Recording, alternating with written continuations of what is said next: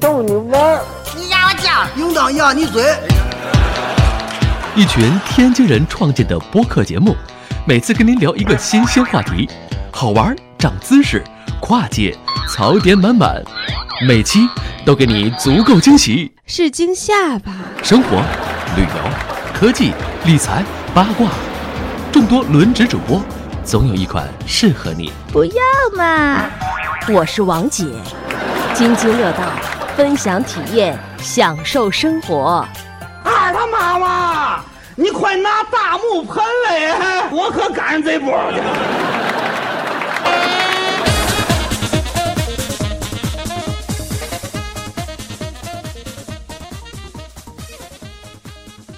各位听友，大家好，这里是津津乐道，我是朱峰。嗯，这期我们主播有点热闹啊。这期的呃主播和嘉宾有舒淇、大家好，杜牧，哎，王大夫今天做客啊，嗯，王大夫有人催更了啊。呃，好嘞，好嘞这个我努力，我努力。张乐，啊，大家好，呃，蒙叔，大家好，嗯，还有一位我们今天加入我们节目的嘉宾，呃，郭成，啊，大家好，哎，呃。这期想录什么呢？其实，嗯、咱们这个几位呃主播里面，呃，都谁去过日本啊？我去过，嗯，我去过，蒙叔也去过是吧？去过，都去过吧？没有，没有他们两个人好像还没机会去。对，只要办签证啊，飞游旅行。好，好，好，广告费缴。好，呃，那个大家去日本，其实感受最深的，其实就是满大街的这种呃自动售货机，是吧？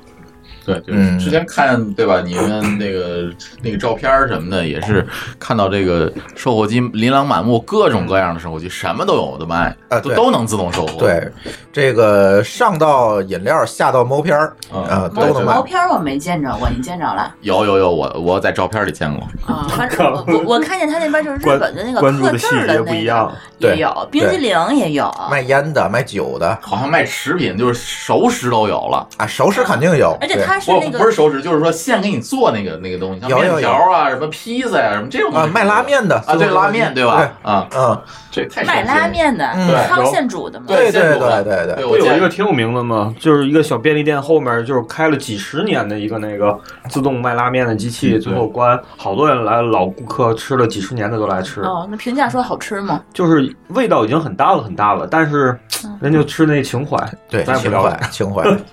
不是重要的，重要的不是面，重要的是这个售货机太太丰富了。对对，而且它那个密度特别高，感觉嗯每一个拐角应该都会有一台，你可能走个大概几十米就能啊看，对。，满大街都是，对冰的、热的对对都能有对。。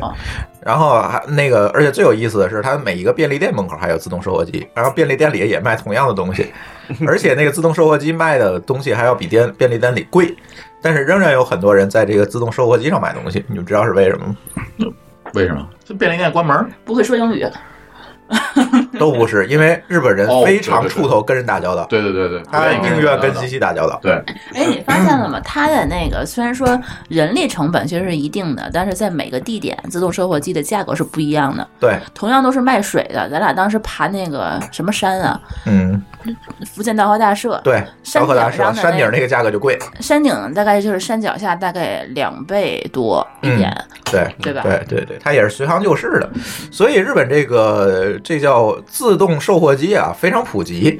然后实际上，呃，这几年呢，在国内也掀起了一个风潮，就是现在有很多呃所谓的无人零售或者叫无人便利店等等这些东西，也是呃风靡了很多城市哈。最近我也发现我公司那附近啊，这个也有很多是吧？好多朋友也发现自己小区里也多了很多这个无人零售的东西。那今天请来郭成呢，其实郭成就是呃参与了这个无人零售的这些项目，啊，是的，然。后想跟大家大家呃聊一聊这个无人零售到底是怎么回事儿，它解决哪些问题，有什么好玩的事情，跟大家分享分享这方面的事情。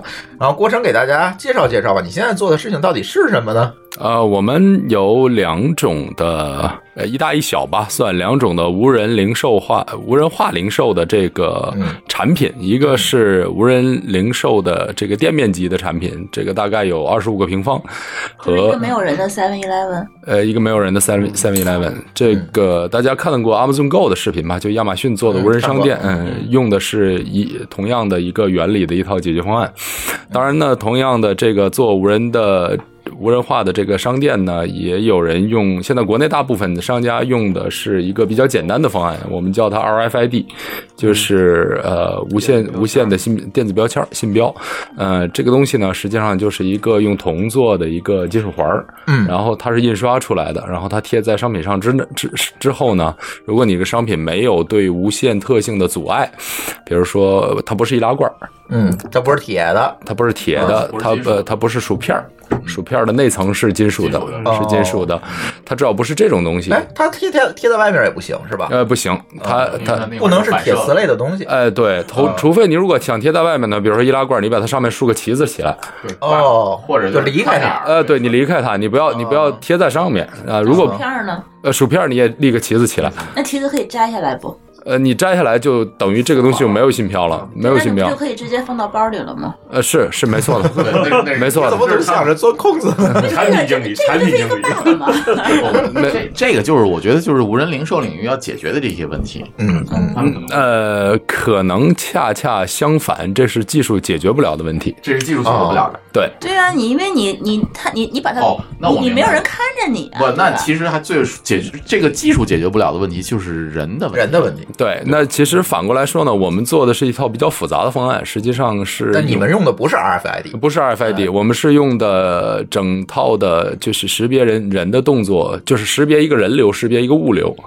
好，在店里面哪哪件商品被被挪动了，然后同时对应的有哪个人有我们有百分之九十以上的信心，说是这个人挪动了这件商品，那我们就认为他是这个商品是被他拿走了。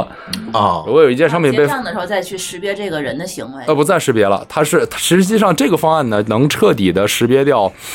怎么说呢？就是刚才你把标签撕掉的这个问题，因为不涉及到，就是你每个动作都是被监视的。你如果看 Amazon Go 的房顶的话，就我们的也一样，你会发现大概离三十个厘米就会有一一个摄像头，嗯，就是整个天花板密密麻麻全是摄像头，嗯，就是你在里面的所有动作是被完全建模的哦，呃、这个这个已经这是相当高级了。那个我我这样啊，我先说一下我们小区门口开的这个无人便利店的那个那个解决方案，就是它现在还没有开业，那个那个箱子大概天津吗？呃天津。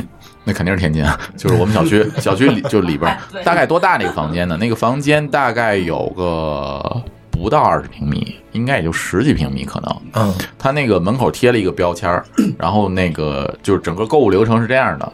然后呢，你用手机、支付宝或者微信去扫二维码，它那个屏呃那个门口那个有一个小屏幕，很小的屏幕，你扫那个二维码，门就开了。啊，然后你先进去，取完你需要的货物之后，它有一个自助的结账的机器，嗯它没开业，你怎么知道这么清楚？门口写着嗨购物流程呢。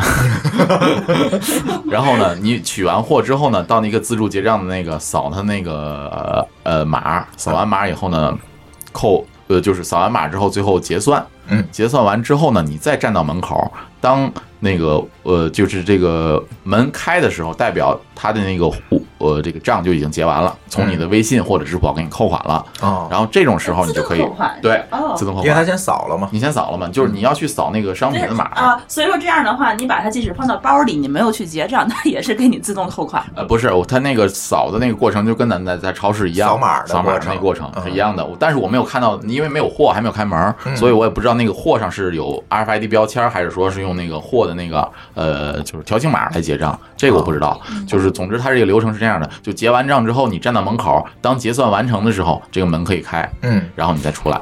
嗯嗯这个呢，基本上是无人便利店最简单的做法的一个形态，就是基本上近似于完全相信消费者信用。就是我认为你在里面，芝麻分够七百五才能让你进店呀。呃，芝麻分应该不会这样给你开。你去申请芝麻分的话，现在阿 阿里会建议你，起码金服会建议你是五百五十分你就给他开。你看，你还是有这一道。对，五百五十分就给你开，但是五百五十分呢，通过我们的经验呢，也没办法百分之百拦住，就是会有人进来进来就是拿拿走东西的这个可能性。我们这些这些场景其实我们都经历过，但呃，这个这个的问题呢，就是实际上它有雪崩效应。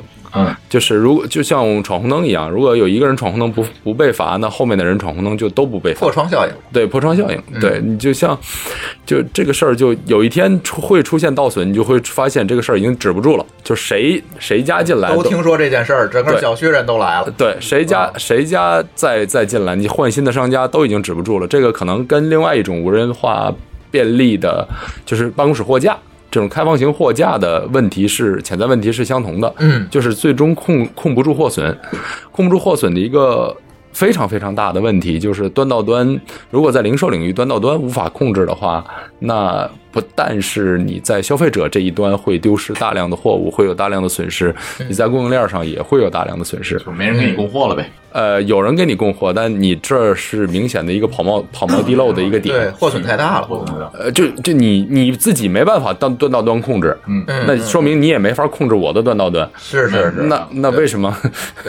为什么我们要玩这件事儿？对，所以所以这个问题就非常非常大。那其实为什么亚马逊它最对这件事儿呃非常的就是就是我们做这套方案也好，还是亚马逊做它这套方案，大家非常的谨慎。我们现在这套方案也只布了一个实验店，然后自己在公司里面布了一个 demo，就是这个东西其实你把它真的做到完全监视、监控消费者行为的成本是相当高的。嗯，啊、这个就是因为得有好多摄像头嘛，呃，这个摄像头是便宜的，摄像头大概你用好一点的，也就是几百块一个。一个，那但你三十厘米布一个，对，但这个不是大成本，这个基本上摄像头你搞下来有一万块就搞下来了。这个这个二十五平米，你想三十厘米布一个的话，一一一两万块，也就是这样。那你要想象每两个摄像头后面都会有一台四块幺零八零 Ti 啊哈，的主机帮它做加速运算。我天哪！这这个就是类似于实实分析实时啊分析图像识别实时你出来之后，去对他的行为做建模嘛？是的不能是异是的步分析，不然的话，就是的哦人走了你追不上他。我操！那你买这么多 GPU，这个成本可就高了。是，的，八千块钱一块儿，的是的，一台机器的人家网络也得好吧？对，一台机器的成本大概是四万多块，四万多块，每一台机器能哎，那你这机器放在本地还是远程的？嗯 demo 的时候都要放在本地，Amazon Go Amazon Go 也是放在本地，没实际办法。部署的时候呢？呃，实际部署也放在本地，没办法。我靠，那我进这台机器拿这台机器挖矿多好啊！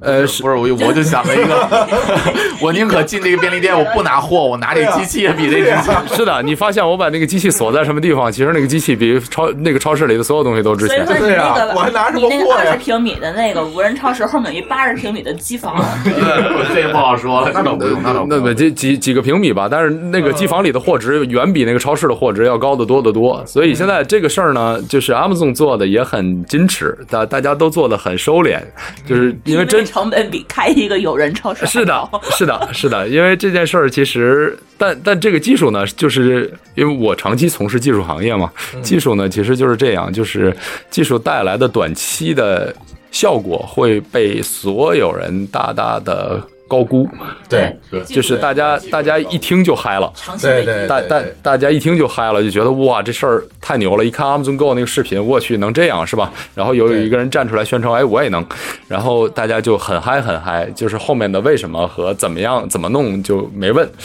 那远期呢，实际上大家又会对它很不看好，比如说我告诉你，两个摄像头就要一台四四幺零八零钛四万多块一台主机来帮它做加速，我用多少个摄像头呢？我要用二三十个，你自己算这后面是多少钱？然后我还是觉得你干这事儿不如挖矿赚钱。是，所以所以所以大家又又都 low 了，就又都不嗨了，是吧？光那个计对算机成本就是一百。对，但但这件事儿我们要这样看啊，就是实际上，嗯，从我自己来看，在今年的下半年就会出现像，呃，大量的像 Moidius 这种专门做专用加速芯片的公司。这个专用加速芯片呢，实际上一块硅片嘛，它没有几个钱。对对啊，那你就不需要用这个很昂贵的这个英 NVIDIA，恩英伟达的股票为什么涨得这么狠？对对对是吧？就是因为有这些应用在，那就不需要用英伟达的这个这个，实际上它的显卡的利润率相当相当对暴利啊，相当高。那你不需要用这个东西的时候呢，其实单个成本都能下降下来。单个成本下降下来之后，这个就是一个我们我们说很可以用 feasible 的一个所以长期还要看技术的进步。没错，因为技术是最后增高效率，解放了生增高效率之后解放了生产关系，这个才是最后能造出不同的这个点。这个事儿远远远不是说我省下了几个零售的店员，而是说消费者万一适应了这种这种消费方法的话万，一万一，他是回不去的，他是回不去的。对对对，我们要知道，中国的人口平均年龄是三十六岁，各位，嗯，就不会有既年轻又美貌又好聊的妹子去卖去做零售了。你放弃这件事儿吧，就不远的将来我们会看到星巴克后面也是。这个这个这个四五十岁的这个从业者，当然我不是说去去去去贬低某一个年龄阶段的从业者，但是是他不会说我们想象的那个推销美很美好的那种零售体验，这个、嗯这个有点难的。其实，那从长远来看，实际上这个事儿是越来越不可能发生了，因为现在人口平均年龄就是三十六岁，那只会越来越高，不会越来越低。嗯因为我们其实出生出生率是很低的，现在，所以嗯零售这个行业从长远来看，无人化是必须。嗯而这个无人化它的发展过程会比我们所有人想象的来的都快。嗯，呃，这是为什么我们来做这事儿的原因。哎，你这个啊，我觉得有点像讲 BP 了，是吧？我在想说，必须最后一页才是这个。对我，其实我们听友最关心的是啊，就是无人的这个模式可以适用于很多很多的这个场景，对消消费的种类。对那为什么你们会选择去做一个这个超市？从这个入手哦，这个刚才说说一大一小嘛，一大一小就说两种产品形式嘛，我们还有另外一种产品形式。那这个呢，就是现在非常好用的一个产品形式，我们做了一个全世界最便宜的自动售货机，卖什么呢？什么都能卖。我们卖过草莓，卖过鸡蛋，卖过情趣用品，卖 卖过 卖过，哎呃菜好像他们也卖过了，还有菜前前端的小伙伴们也卖过了，然后卖过文具，卖过你大家说的哎那。你为什么是成本最低的呢？呃，因为实际上传统的自动售就是日本是日本的这种大家熟悉熟知的这种自动售货机里面机械结构是相当复杂的。实际上呢，随着人的对移动支付的这个适应啊哈，啊大伙儿实际上你你就不用塞钱了。呃，这是一点，啊这是一点。这个这部分呢，其实不是省成本的最大的一个点。那省成本最大一个点在于，其实人的信用确实有提高，啊，对对对，确实素质提高了。没错，你你这个是不得不承认的一件事儿。他的是，你你只要给他一点点小的惩罚，实际上实际上是大家都会照着你就不值当的。然后有一点小小的违约成本。哎，不值当的这件事儿，你你我去我去给你一柜子都都都搬走，也就是五百块钱。所以我们看起来好像我们说欧洲，我个人在欧洲生活过十年，嗯，我们看起来说欧洲啊，说北美啊，这两个发达传统发达地区是吧？对对对啊，这事儿反倒没法干。然后为什么？为什么？因为欧洲和北美的人口的呃基本不是密度的问题，基本的人口分布素质是非常不均匀的。哦，哦哎你这么就是说样一说高素质人口和低素质人口的，就是它的它极大并存。对，你你要这么一说的话，咱们在美国确实看见很没有没素质人特别多不是不是，，就是自动售货机，我确实没有很很少很少对，因为因为是这样，你在你比如说，想一想，对对对，确实很少，你比如说记，得我见着没有。有有有，但是很少很少，特别少。我估计在如果在欧洲的话，除了北欧那几个已经跑步进入共产主义的国家以外，剩其余的国家，如果你放自动售货机，有可能连自动售售货机最后你都找不着。就不是货搬走的问题了。反正我去美国这圈儿，我就发现这个闯红灯的人一点儿不少。就开车不说啊，就是那个人行横道那红灯也是凑一波过。嗯呃，也其实这种情况也挺多的，我觉得。呃是，就我觉得人就这样，其实谁也不比谁高多少，只是说监管你你的违约成本，违约成本的足不足足不足够高？那实际上东亚是一个非常好的地方，传统上我们受儒家的这个思想影响，然后实际上是高压的一个，把一个德放前面。把德放前面，把一个违约成本，你给一点违约成本，实际上大家就不愿意去破坏这个这个规矩，所以我们很少看见，就是为什么日本能自动售货机这么多？你其实如果你像我在荷兰生存了生活了十年，不是生存了十年哈，这劲儿这么危险吗？活了十年。是你你呃那个呃，插句题外话，那个呃荷兰的妇女平均身高是一米八十左右。哦那你确实是生存啊了。，对，所以，所以你你你在荷兰街上看见一漂亮妹子，你不要过去主动惹人家是吧？不一定不一定打得过是吧？不一定打得过。别说汉子，这个这个这个两米，呃汉子我我我一米八十五，汉子平均身高，啊哎，然后普普遍普遍身体素质很好很好，嗯，能跑个马拉松简直就是，轻轻松松。哎，就是基本素质，基本素质，嗯，是对，所以你说自动售货机放外面，有可能都不用来车。直接搬回家哎，直接扛着就走了。还能跑个马拉松。所以，所以为什么东亚国家这个东西这么多，就是因为实际上给一点违约成本，我们不不愿意去突破这个规则。嗯啊，但是你放你的这个自动售货机，你会选择地点吗？我们基本上都会选择有这个建筑物建筑物内的。就大城市还是小城市都会放呃，这个没关系，我觉得这个这个关系不是非常大。为什么？为？Sorry，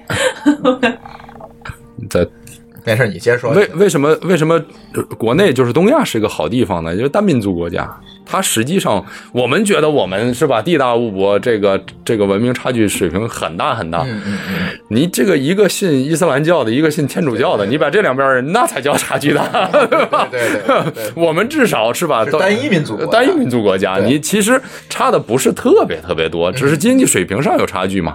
你再你就算再小的城市，它实际上也有它的商业圈嘛。它也有它的市中心嘛，它也有，对对对它也做做办公的这个这些地方，这个这个我觉得关系倒不是特别大。所以你的你的这自动售货机主要是在国内，呃，现阶段现阶段主要在国内，然后你还没有回答为什么你的售货机成本最低呢？呃，是因为这样，就是我们做了点儿小小的技术的改进，呃，在里面呢，我们放了一个 GPU，呃，因为这个这个就低不了了，这个这个实际上在里面做了点小小改动，就传统的是把货封起来的，我们没把货封起来，我们要消费者自己拿，所以那个机械结构你就省下省下来了。哦没有电子，这就是等于像一个开放货架。哎，对，但是是你需要扫码开门。哪儿有啊？我要去体验一下。呃，南京有很多，嗯，北京没有呢，是吧？北京你到公司也也有，北京我们还没开始铺，马上要开始。北京好像地铁里我之前见过这种类似的，然后这那个前两天天津的这个，就我在南开医院也见过这个。呃，这个这个也分两个技术流派，就是一个呢流派呢也是 RFID 的，那还是传统那些问题，就是对对对，它不，我我用了一下，它不是 RFID，你扫扫码，因为它那个同样一个扫条码。呃，扫条码，你同样一个货品，它摆在那个格子里面，好多地方都有那个东西啊。你只要扫那个，那个门就开了，你拿走就完了，哦。关上就可以了。啊，你你那个是更简单的，你那个是一个货品一个一个门的，货品一个门我们这大门我们这是个大衣柜的，哦。啊，就就一个门儿，就打开了门儿之后随便拿，拿完了之后你关上门儿自动就结账了，就是一个小号的无人超市嘛。哎小号的无人超市，就等于你你把无人超市理解成它它变成大衣柜这么大了。呃那还也挺好的，还可以挑一挑。啊，是可以挑，就是你买菜什么的，你知道哪个新鲜哪个不新鲜。是这样，万我们做了试调之后，就是万一习惯了这种购物方式的，普遍不喜欢传统售货机，啊，那肯定的，是的，是的，对对，确实它很爽，就是跟在自己家拿一样。嗯，就扫开了之后，你不用你不用管付款流程啊，这些事儿都不用管。对啊，我们未来还希望再做脸部识别的这种，当然现在脸部识别还这个成熟度还稍微差一点点是是，如果脸部识别呢，你是一个熟客，然后你过来呃看一眼，然后把门打开，拿了东西，关上门，然后账都结了，连扫码都不用扫。啊，什么都不用。嗯啊，这个这个整个这个通畅的购物体验，实际上是一个非常核心的一个一个一个一个点。所以一大一小两种产品，一个一个是现在最便宜的，实际上你这两种实践方式其实是一样的，我理解。差不多差不后多。台的对那个逻，辑，只不过识别的范围它不一样，这个啊对识别范围要小一点，呃所以你成本就低了。呃呃，是肯定是这样的。一个呢是你等于把人放进去了，一个是人没放进去。那人放进去的，显然你要控制人的这个啊这个行为。那你控制人的行为，就需要很多很多呃技术因素要叠加进来。嗯但远期来看，在一个零售场所内，或者在一个零售的哪怕大楼那、shopping mall 内，你去看见满天摄像头的这个时间点的到来，嗯。呃，不会太远了。不会太远了。哦。啊、因为这样的话，其实我能对于商家来说，这个如果成本不是很高，我能看到点是未来的成本一定不是很高，嗯，呃，这个我已经看到了，因为你想一块因为，算力的提升还是它专个技术问题。它专用加速芯片啊，是啊是啊一块硅能有多多少钱啊？你只是产量问题嘛，你只要产量足够大，它就足够便宜嘛。是是而且这样的话，是不是也是二十小时都可以开？对啊呃必然必然必然。呃刚才刚才我们聊到的这点非常好，我刚才想插一句这个这个话的，就是为什么这个呃在便利店前面放一个这个自动售货机也会有销售额，这事儿我们干过，我们在国内也这么干。它它一部分原因是因为人跟人打交道的问题，另外一部分原因是实际上你二你的二十四小时便利店实际开二十四小时是有点有点难度的。对，你的你的后半夜实际上零售额非常低是，浪费的。是浪费的。对，那普遍的国内的便利店是二十后二十四小时，晚晚上九点之后就关门了。那晚上九点之后，第二天早上九点之前，实际上你有十二小时的营业时间，嗯，那是有需求在的。而且这个时这个时间段内，我其实东西是可以比卖比在店里卖的贵的，对，可以动态的调整价格。哎，是可以把比店里卖的贵的。嗯，那这是一个时间段，这是一这个 Seven Eleven 如果想调价格还挺难，这就复杂了对，对你得换这就复杂这这个这个实际上对我们来说实现起来非常简单。那这是一个点。那第二个点在于呢，其实你看，呃，大部分便利店是有潮汐效应的，就是他在忙的时候非常忙，对，嗯结账结不过来；他在闲的时候非常闲，没没有人在店里。那我们也试过白天在便利店门口放一个自自动售货的这个盒子，那看它效果怎么样。实际上在中午你是有零售的，嗯就是因为店里人太多了对对他不想进去根本。就是哦不但我不有道理，我觉得。有道理，有道理。他根本没有动力进去。那那如果有需求在，那就看成本了这件事儿。嗯，为什么要做一个最便宜的？就是因为需求在的，那我只要把成本降到最低，货存可控，那这事儿就有生意。嗯，那你说你把你的这个自动售货机放人家 Seven 门口，人家不也挺生气的吗？呃，这个事儿是 Seven 来维护的，哦，他们就跟跟跟他分润嘛。就是我我的合作厂合作伙伴不是 Seven，但是是也是一家便利店。那个便利店是把他店里的东西拿到这个盒子里卖，卖了的钱我是要跟他分的。就是你只要负责那个成本，那个那个机器就是的啊，是的。嗯，他把供应链最重的给甩出去了。对对，是的，所以但是降低他们自己商店的这个一个压力。没错，我我帮你减少一，而且增加销售额了。我们不但帮便利店这么干，我们还帮卖橘子的人这么干。啊，那天使之城是那个吗？呃，不是，就是真的卖橘子的，就是我们在街边看见一个车卖，就一个店卖橘子的，然后你的门口放个机器，我在旁边放个机器，因为他忙的时候根本忙不过来，就是有一大堆人排队买，排队啊，称重啊，然后包装啊，这个很麻烦，麻烦很麻烦。插一句啊，就是在南方生活呢，有一个常识啊，就是他们有时候卖水果是一个一个卖的，比如说买苹果是一个一个买。我现在也喜欢这个样子，因为你就买新鲜的嘛，你买一兜儿你也吃不了。对，嗯，对我们现在其实也是按个儿买对，了。你有的时候买两个买三个对刚开始到上海的时候，其实我也不太习惯，对吧？因为上海有半份儿这个概念，对吧？对，最好是切个角给我。对，所以那现在你像有些特定的场景啊，包括办公室场景啊、学校场景啊，它都是一个个卖。那这种场景下呢，就是等于高频小额结算。那传统的水果摊呢，就不是一个特别好实际操作对对对的一个点。对，那可能这些场景都很适合无人便利设施。嗯嗯，对，所以大家认为挺我我跟所有人说，我说我把一个我把一个那个自动售货的这个盒子卖给一个卖水果的，大家都觉得嗯，这我本来我就是卖水果的，你抢我生意，你怎么会他怎么会花钱买这个东西？嗯，啊，这事儿是有道理的。这个设备是你卖给他还是租给他的？那现在是合营嘛，但是我从现在的销售额返回上看，是足可以卖给他的。哦，哦，好吧，嗯，明白了。因为你这个本身其实设备的成本就没有这么高。对，没错，就是你你有需求在，是成本如果能减到足够低，那那这个生意就是就是很现实的了。明白了，明白了。那你有没有尝试一些？就是刚才你说好像似乎都是超市里这堆东西，那你有没有试是想想别的东西？啊比如说卖烟卖酒，想过，而且现在正在做这件事儿。实际上，酒类的零售是一个我们在在我们国家，实际实际上我们仔细去想想，酒类零售啊，呃，酒类零售实际上是一个呃不理性消费，不理性消费。我们这喝酒少不不明白怎么这个怎么算不理性消费？就是你当想喝一种酒的时候，或者是你当有喝酒的那个场景的时候，你有很大的可能性手里是没有酒的。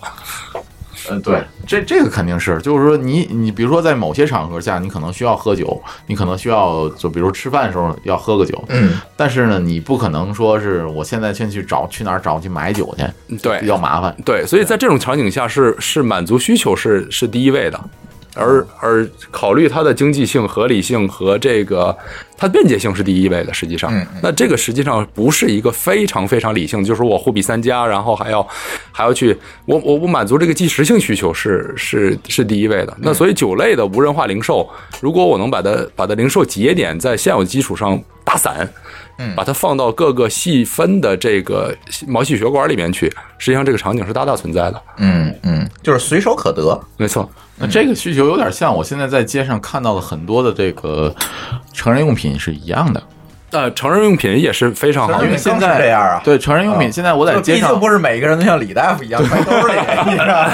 这个成人用品的商店的这个，目前为止我在周围我看到的这个成人用品商店全部都是无人售货的了。呃，因为成人用品和酒类是两个非常好的无人化零售的标的。为什么这么说呢？就是大家要注意，在零售领域里面有长保短保这个，嗯，这个这个区分，就是任何能能保存到两年以上的东西都是长保。长保呢，厂家就会给你放账期，所以长保的商品呢，我拿来我只要能铺得出去，我是不愁卖不掉的。对，明白了。明白。因为我无论怎么调，我都最后都会卖掉。嗯，所以长保商品如果还有高毛利，嗯，那一定能干。那这个那酒的毛利和包括成人用品的毛利，这大家都就是这两个商品这两个商品全是长保，对，全是高毛，全是高毛利。对，嗯嗯嗯。那你觉不觉得你这个东西将来，别说你这个东西，还是说别人的东西，无人零售这个东西会不会影响到呃一些人的这个地职位、生存或者是利益？呃，我比较同意这个，呃，最近刘强东在说吧，说说这个事儿，就是我就是无界无界零售，就是随时随地的能存在的零售，这是这当然另外在无人无人化零售的另外一个点了，就是第一呢，它带来了整个消费体验的变变化，就是它的速度更快。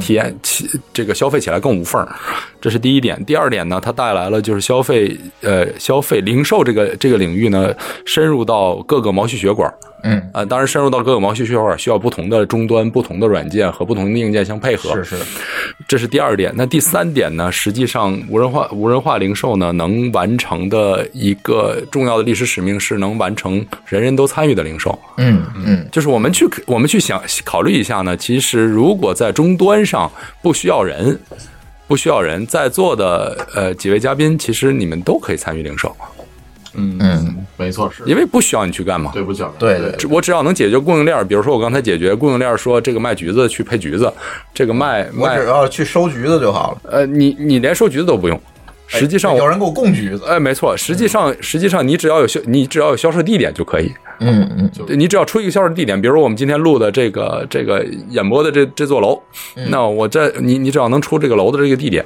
人得有 WiFi，然后得有电，呃都不用，就我们都是走四 G 的，我我电总得要吧？店电电肯哪没有啊？电肯定都有啊，插头，都有个插头就好了。所以那实际上它带来的好处呢，是是这个东西的呃运营权、所有权和收益权可以三权分分离。全分开了。对对，全分开了。嗯，实际上这是它的带来的第三大变化，就是回回答您刚才可能会更多的是增加了机会，而不是减少了机会。没错，就是如果零售是无界化的，就是这个世界实际上，呃，中国发展到这个阶段，这个世界实际上在大部分国家需求是一个我们的呃我们的一个一个限制我们发展的主力，而不是供给。嗯，就实际上需求是远远大于供给的。是那我就要我就要把销把这个渠道尽量的拓宽，尽量的拓到每一每一个地方每一个时间点上。嗯嗯那如果这个渠道被无限的拓宽，那我们的所有权、经营权和收益权如果能分离的话，嗯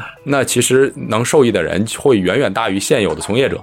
嗯，那现有的从业者如果想加大自己的从业半径，那也可以大大的加大自己的从业半径。我举个很简单的例子，比如说你你是在楼下开一个小卖部，嗯。你本来只在楼下这个一楼的这个进出口的大堂在那儿经营，对吧？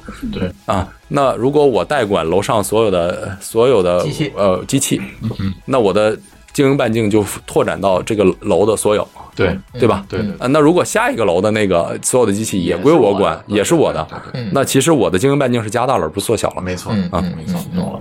所以将来零售也可能会进入一个轻资产的模式。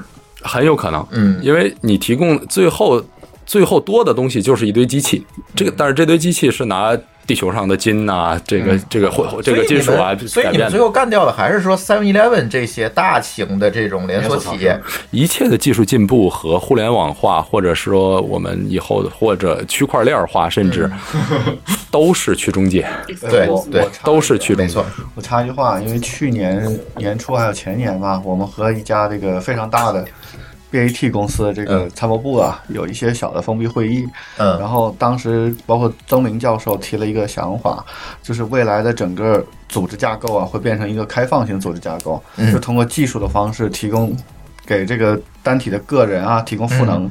嗯这种赋能呢，就使你变成个体，能够从事很多行业。那么整个网通过技术手段连起来，成为一个协同网络。那么现在过去我们开一家公司，比方说 Seven Eleven，对吧？嗯我有一个严谨的组织形式，对租店面，有供应商。嗯那将来可能这个组织形态变成开放型的，那么你可能通过某种技术介质参与进来，就他讲的郭郭成讲的那套东西，嗯嗯可能这是包括阿里预见到未来的商业变化的很大程度，就是开放型组织，就不再是我们看的这种一家公司的形态来出现，嗯嗯嗯。这是一个很大的一个可以预见的一个变化。嗯嗯，所以呢，无人便利，这是在在零售端嘛，因为一般整个产业链是分。产业链大概是分三块嘛，嗯。就是一块是就是 maker 嘛，就生产者，嗯呃，无人便利实际上是流通者啊，最后一个消费者嘛。嗯，那如果这个组织变成完全开放的话，流通环节就打扁了。呃，不只是流通环节被打扁，嗯会出现就是 maker 那个环节，就生产者也在打扁，对，也会变成说，你可以直接跟你的最终对，渠道对对，建立直接的商业中间流通层基本就不存在了，对，扁的不存在了。这二位都是零售业的，我发嗯现。，对，是是是是是。然后，呃，我们举个简单的例子啊，就是你可以看到菜鸟网络，对吧？嗯菜鸟网络其实不是一个，呃，我们意义上的物流公司，它本质上是占有了两样东西，一个是所谓的干网核心资产，仓储和干网运输能力，嗯嗯第二个能力实际上是打所有的物流数据。但是如这这是我们能看到的现状。如果说它在最终零售、呃最终配送那一端，对吧，变成一个像滴滴一样的东西，每个人有一个菜鸟的客户端，对，我我就在家给朱峰送一个东西过去，嗯我接了个单，我就帮他送过去，菜鸟把钱给我。嗯那其实我们就可以看到四那个四大一通就就没有生存必要。对，这京东现在已经干这件事了，就是说我对，京东好多配送员就是这种，对对所以其实就是一个技术的进步来迅速推动整个商业商业的一个演进吧。嗯这就是一个大的一个路线图。嗯，对我懂了。呃，我相信啊，这个这次又给各位主播开了眼了哈。没错没错，嗯是咱不行，休息一下。呃，上半节时间也差不多，休息一下。下半节想让郭成给大家讲讲他在做这个柜子还是超市的时候遇见一些好玩的状况，好不好？对对对嗯，好，好嘞好嘞一下，一会儿回来。Well, it's a big, big city and it's always the same. Can never be too pretty. Tell me your name, is it out of line? If I was to be bold and say, would you be mine?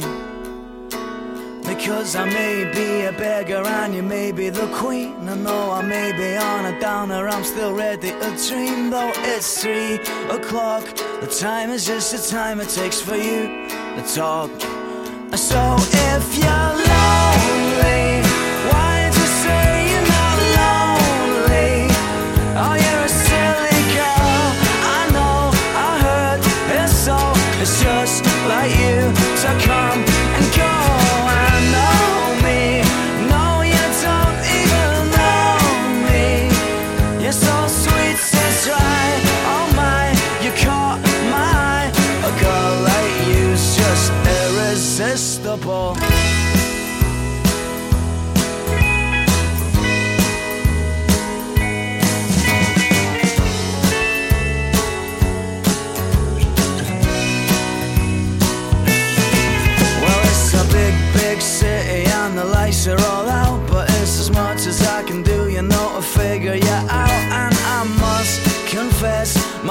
broken pieces and my head's a mess. And it's four in the morning and I'm walking along beside the ghost of every drinker who's ever done wrong. And it's you, whoa, that's got me going crazy for the things you do. And so if you're crazy, I don't care,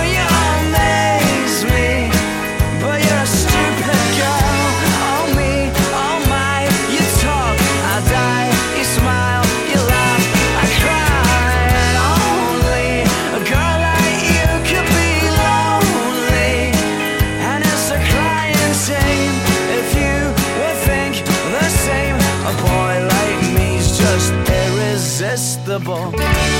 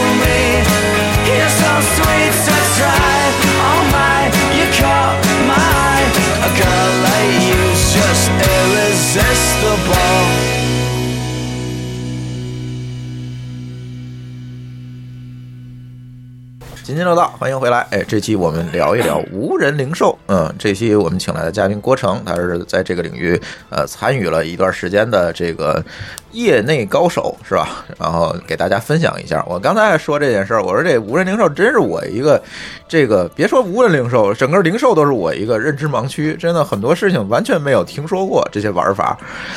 所以这里就呃出出了一个挺好玩的事儿。你说为什么这些就别说无人零售了，就说这种便利店，我常在北京哈，就晚上我想买点啥东西，找不着开门的，开车二十分钟，哎，开车二十分钟找一 seven，只只能找 Seven Eleven，没有小卖部找不着。没有，没有二十四小时的小卖部。对，好，就是小卖部晚上十点以九点以后可能就关门了。对，就关门了，就完全没有。后来发明了那个美团外卖，半夜可能还能买到东西。对，但是这取决于超市开不开门，不然的话他也没东西。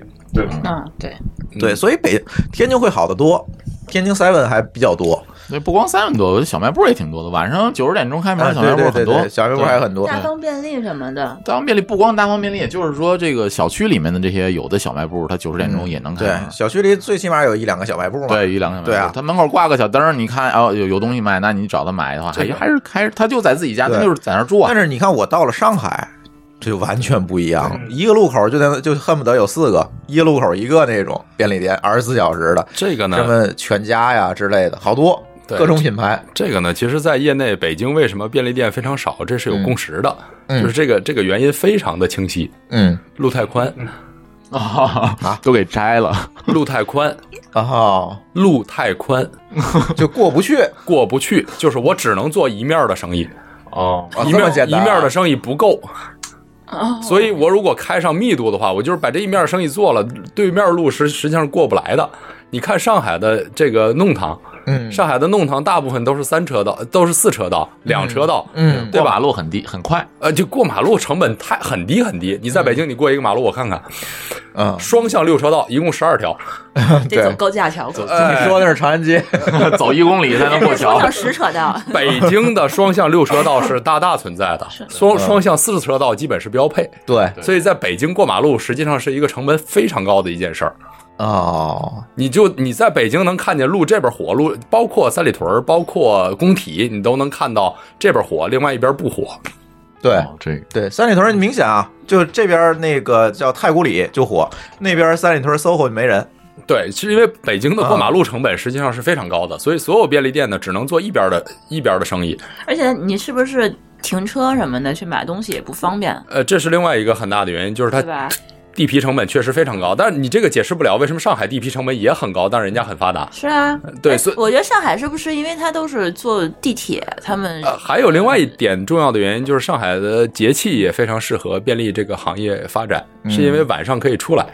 你在北京的话，一个冬天气晚一上基本我就个冬天不出了对，一个冬天一个夏天是没法出来的，就是你能做生意的呃中午你也没法出来啊。对，啊，就你能做生意的时间，从时间到空间都大大的小于在上海，所以这个生意没人愿意做，因为地价又高，然后我做生意的时间又短。那你这个无人的机柜这玩意儿能解决这个问题吗？它成本低，它就可以录一边布一个呀。对，我就一边一个就好了，嗯，它就没有说是白天中午出不来的情况了。就没有了。就他可他离得近呢，他比如就在自己楼里，你也不存在出来不出来的问题了。对，就是你你直接伸就大动脉血管我不要了，嗯，嗯。我直接把它一下伸伸到门血管里面。嗯嗯啊，只要只要配送成本能 cover 住，那这个事儿就问题不大了。嗯，嗯嗯嗯，其实下一个问题就是说，你这东西怎么维护和管理它呀？就是你要给它补货，你要往里放东西，这个还是需要大量的人去解决这个问题啊。嗯，这个实际上是一个巨大的问题，就是嗯我们现在看到办公室的开放型货架有有很多企业坚持不下去。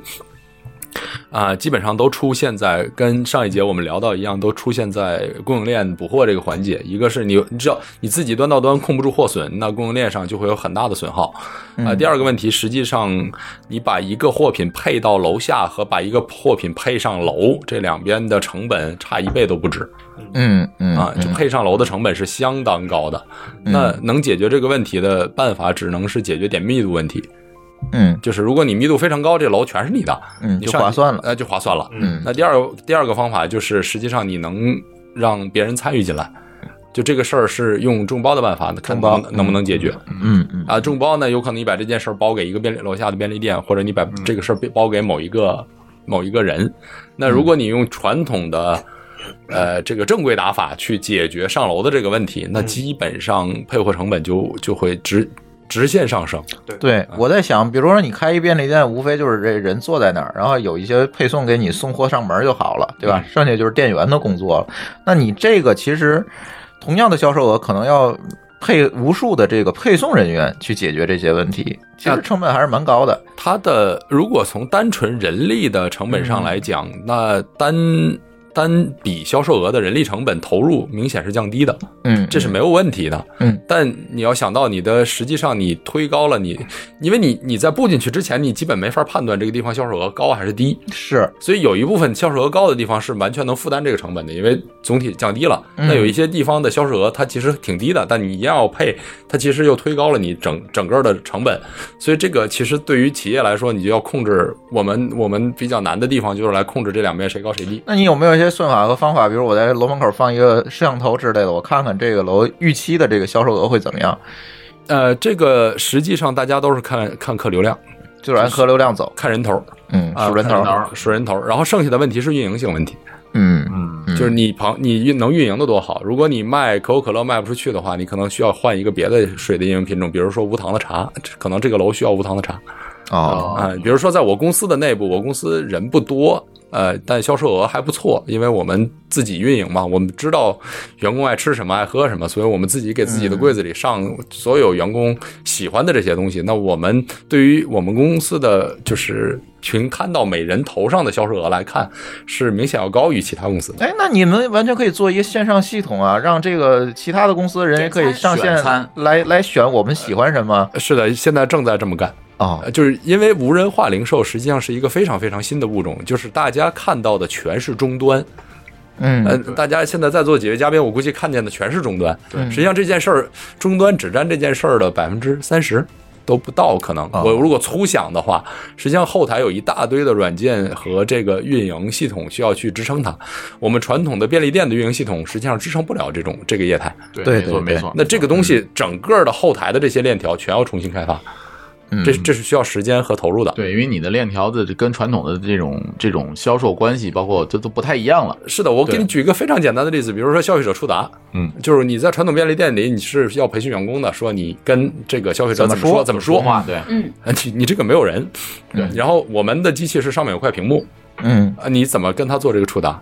他手里还有一块手机屏幕，机器上面有有一块大屏幕，你要怎么跟他做交互？嗯好，那只现在这只是一个场景，就是说我如果坐办公室、坐写字楼场景，嗯那如果我做卖橘子的便利店，那就是另外一个场景。嗯那如果去卖酒，又是一个场景。对，卖酒里分卖啤酒、卖红酒，啤酒就是十卖洋酒，就五块到十块的，洋酒就是十块到一百的，我卖白酒就有五百到一千的，这又是三个场景。嗯嗯嗯所以这件事儿复杂到什么程度呢？就是说。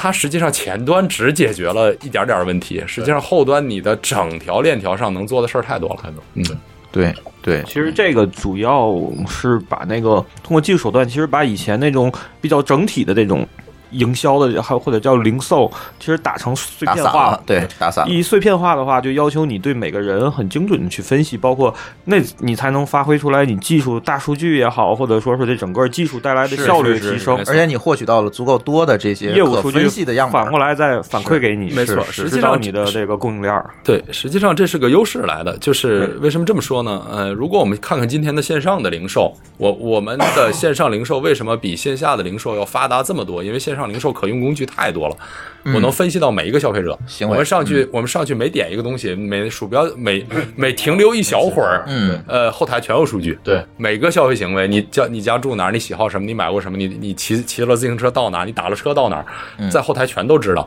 嗯那我们对线下消费者，我们知道多少呢？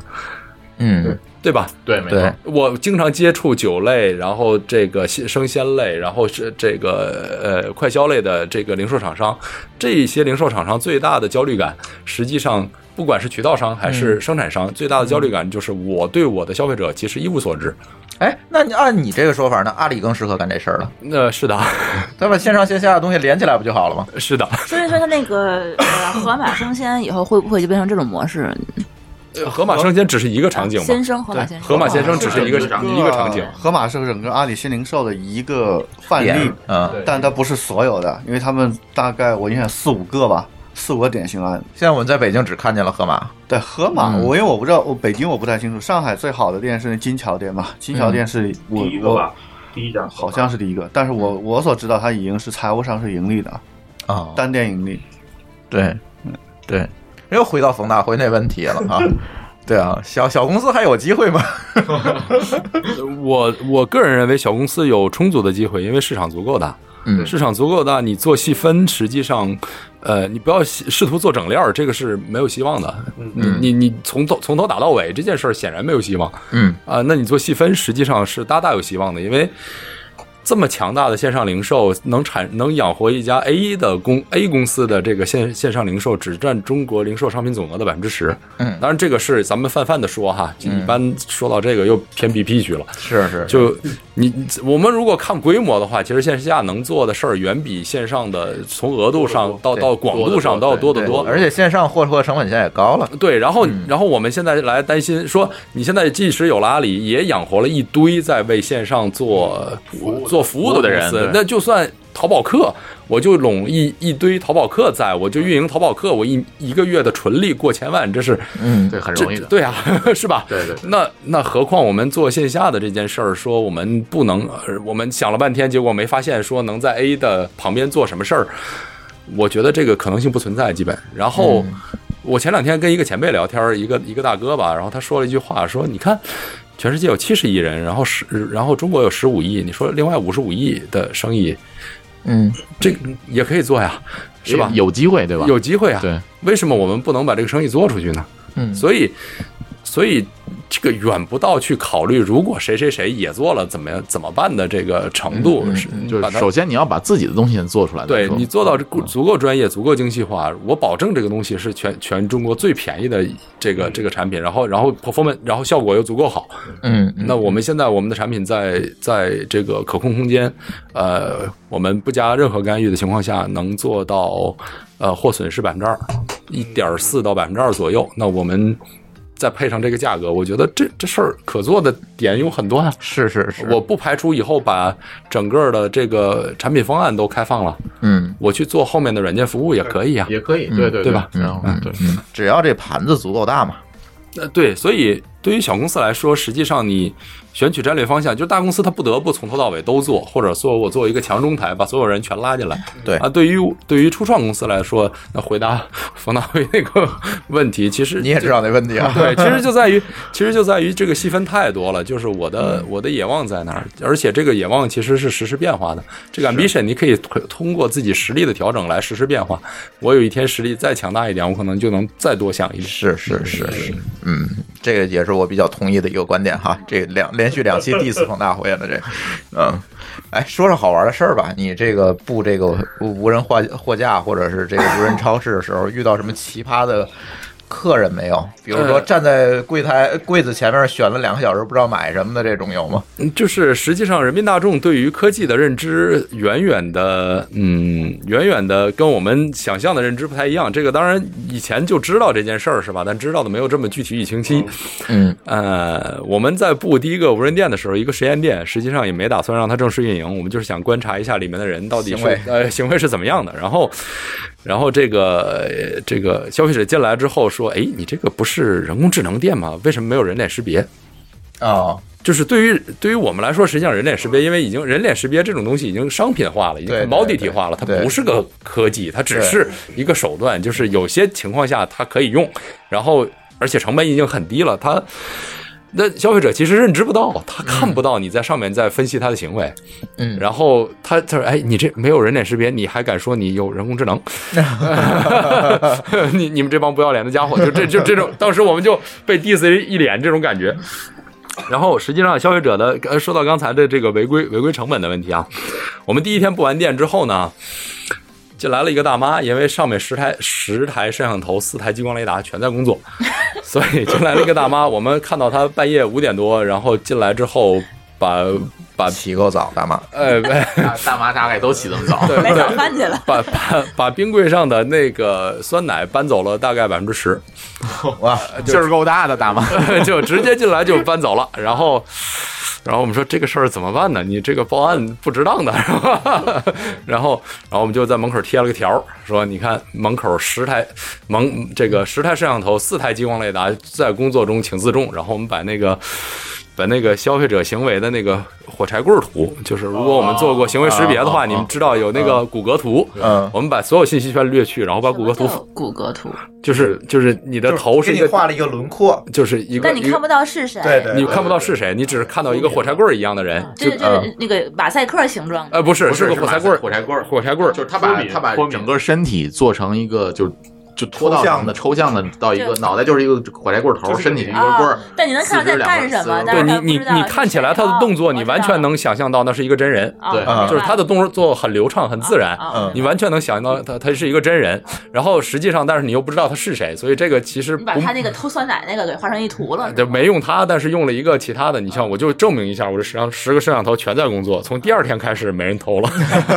我还以为他会给你送回来呢。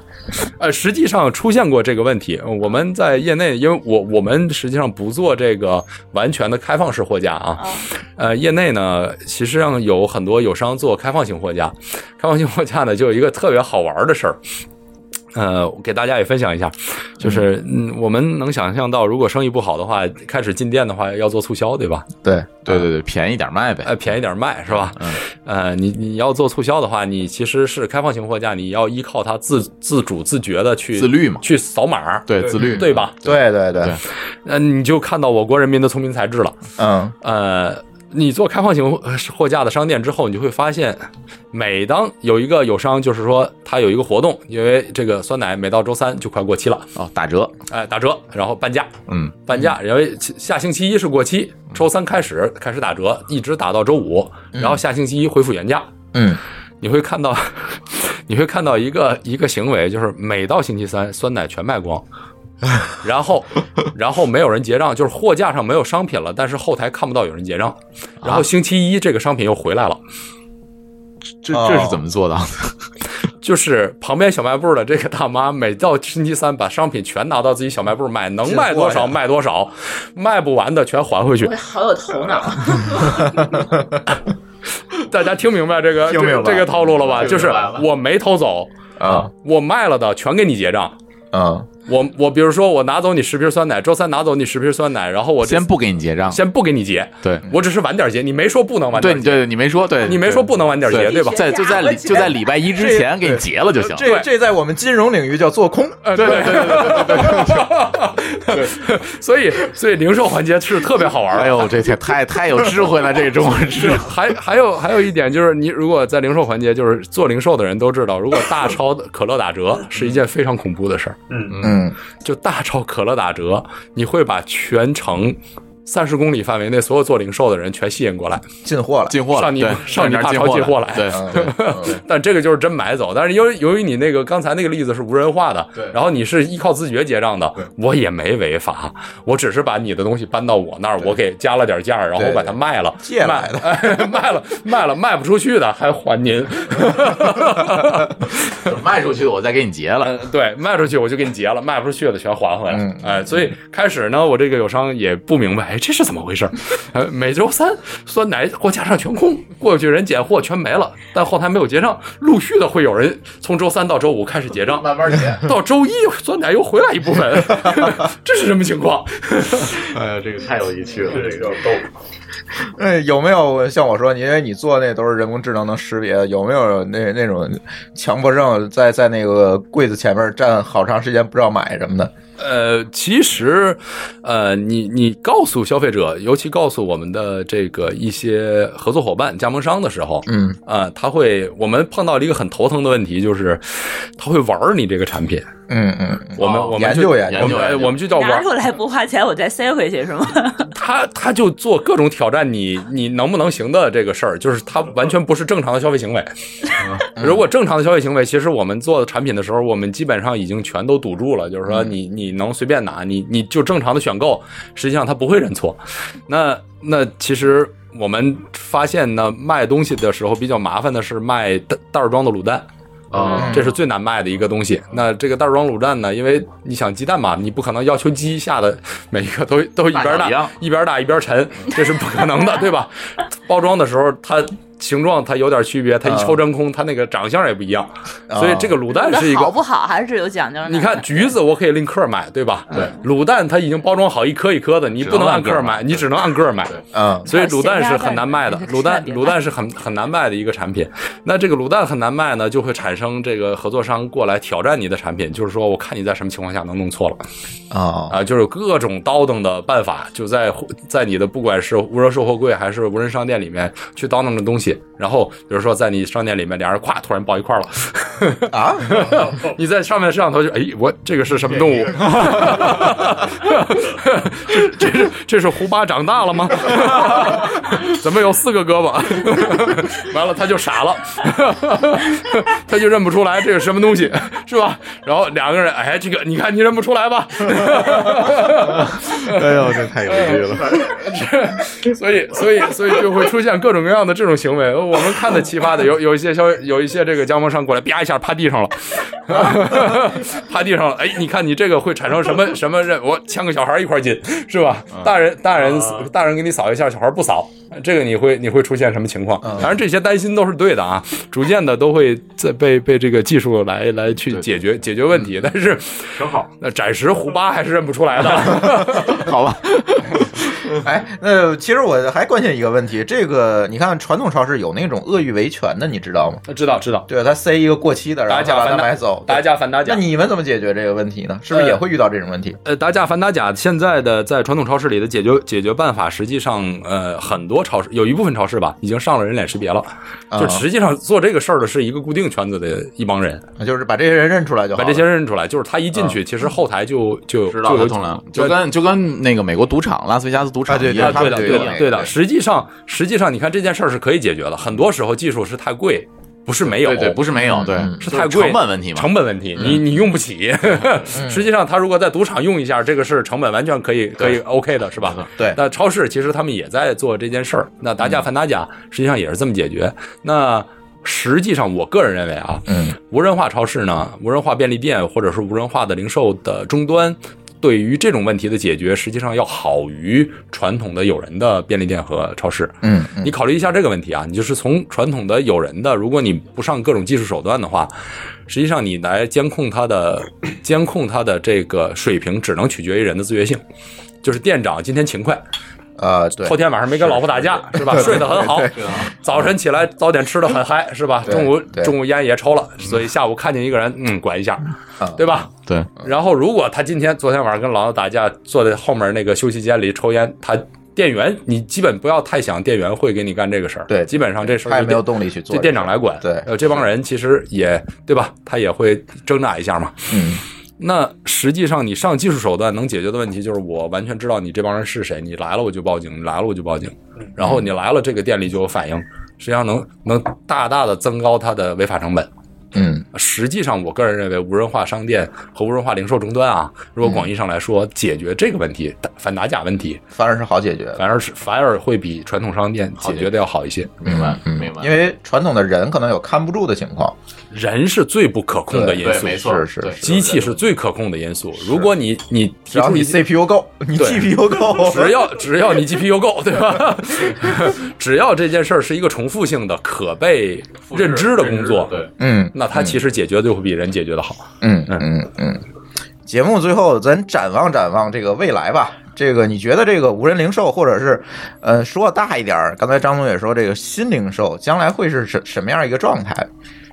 呃，我觉得会比我们想象的来的速度要快得多。就是大家可能忽如一夜春风来，嗯就突然北京街头上全是柜子了，呃，千店万店没 没人聊，就会出现这种就就会出现这种情况。那嗯呃，从远期上看，这是一个全球的趋势。你觉得这时间会是在一个一两年，还是三五年？我觉得不会超过三年，不会超过三年，不会超过三年。嗯啊，嗯嗯嗯，我我觉得也是，就是像比如说，如果他们真正的就是解决了供应链的问题，那这个铺货成本和速度应该是非常快的，就是这柜子的铺铺铺的这个速度应该是很快的。其实它不是解决供应链问题，它其实是把那个呃不，它销售不是解决终端对对终端扩展了，扩展对对解决人的成本人的成本效率问题。就是如果供应链我们解决不了，对他们不需要解决有人能解决，有人能会有人能解决他们不需要解决供应链，对对对，我我们控制好心态就好了。对对 对，不要做多，也不要。对，我们别做空。其实现在好多像那个有类似的，像其实他们做微仓的那种，嗯，其实他们也能帮他微仓做最后一公里的那个最最后毛血管里头的那些东西都可以。是。没错，就是现在有好多，就是其实我们做智慧社区里头有些那个住宅楼里头，嗯。它会在每一层，甚至说是每有的是在每一个楼栋里，有的是在每一层放嗯对应的自取货柜。啊，嗯。就是信报箱的大大号信箱。自，提柜嘛，对对大号信箱，对对对对对。而且我觉得一点就是现在国家风潮嘛，不是呃不，它就是它那个再再再小一点，放到楼道里，放到楼道里，就觉得你到货，它主要是你的生鲜啊，或一些什么之类的东西，对对对，不方便小号蜂巢嘛，对，就可以理解成小号蜂巢或者你叫大号小号柜子也行 小柜小柜。而且现在最近几年，确实咱们国家对这个人工智能投入确实是非常大，是吧？刚才蒙叔也跟我说，这基本上是一个 all in 的一个状态了。哎，对，据我所知，应该是基本 all in 的状态。对，所以在这一块的技术迭代和发展，我相信也是相当快的。中国应中国在这领域有几个特别大的、特别明显的优势啊。嗯第一是就具有相当数量的工程师，嗯这个基础可能比其他任何国家都要好。嗯第二是中国是个巨大的这个样本数据产生国家，对对样本，对这个目前为止应该无可比拟。对，第三就是细的不能说了啊。对对，第三就是我们整个的整个监管没有没有这么相对来讲没是这么严格，是是是，然后呢，商业演进速度非常快，嗯嗯，机会多，对，多所以各种业态呢，就几乎以穷举的方式进行测试。对对对，而且你们那边江江浙那边是不是都是都是这些小商品的这个发源地哈？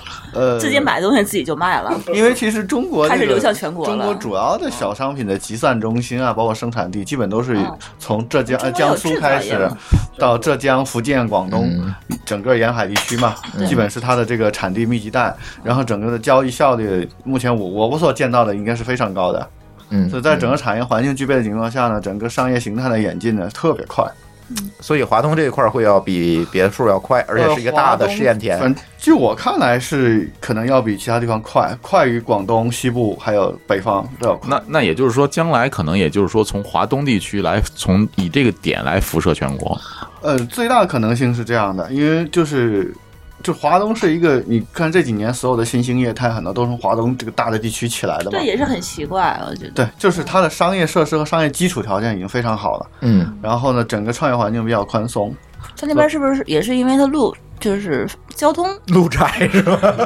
交通方便，它运便于运输。敢投入的呃，敢投入的老板也多就。电商界有一个有钱著名的说法嘛，就是呃就是大包邮国，对吧？和其他地区嘛，对对对对，包邮国，江浙沪包邮地区嘛，大家包邮国。然后，所以它的整个物流效率已经很高城市也密集，它那边城市带人非常密集。均就是这个，像北京的话，贫富差距还是蛮高的。北京跟周边的这些河北的省市，对啊，北北京往北，呃，不不过一百公里就贫困县了。对，然后啊。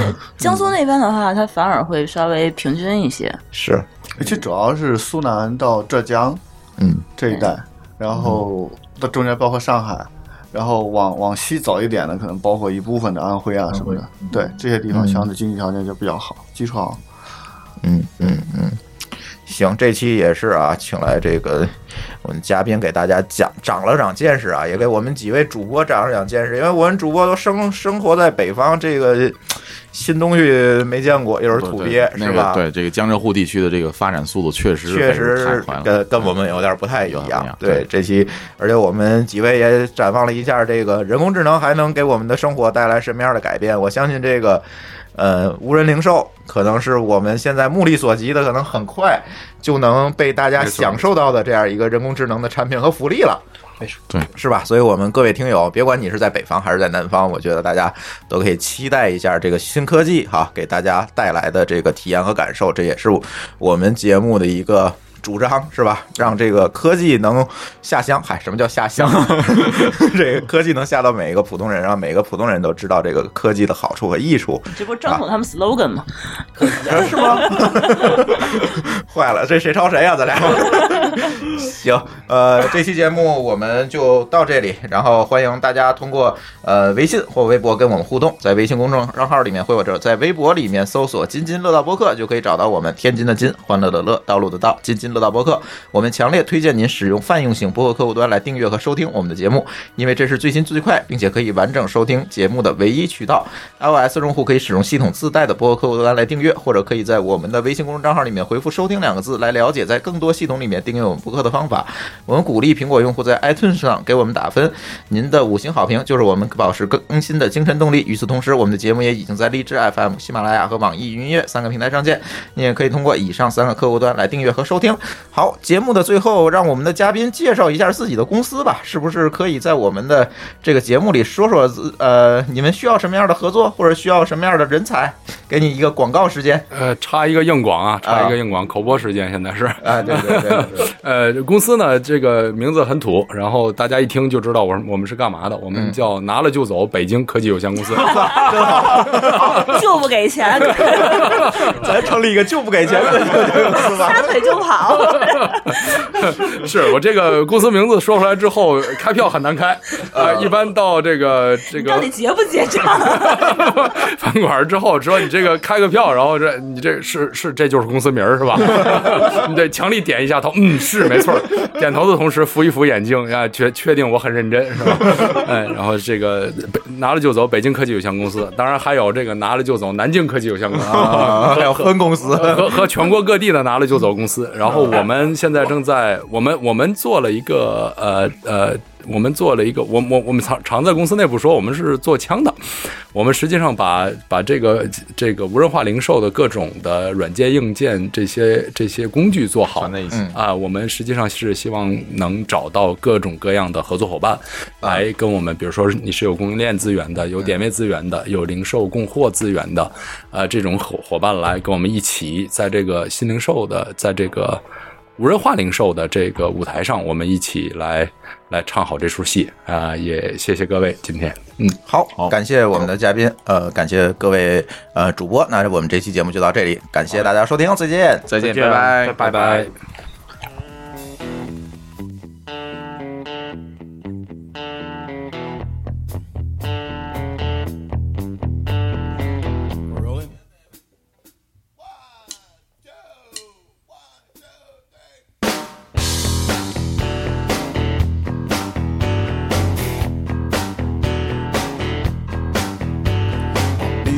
Can shimmy, my baby, she can shake.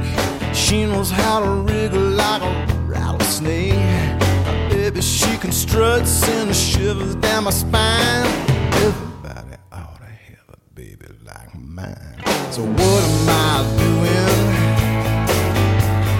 What am I doing? What am I doing? Standing here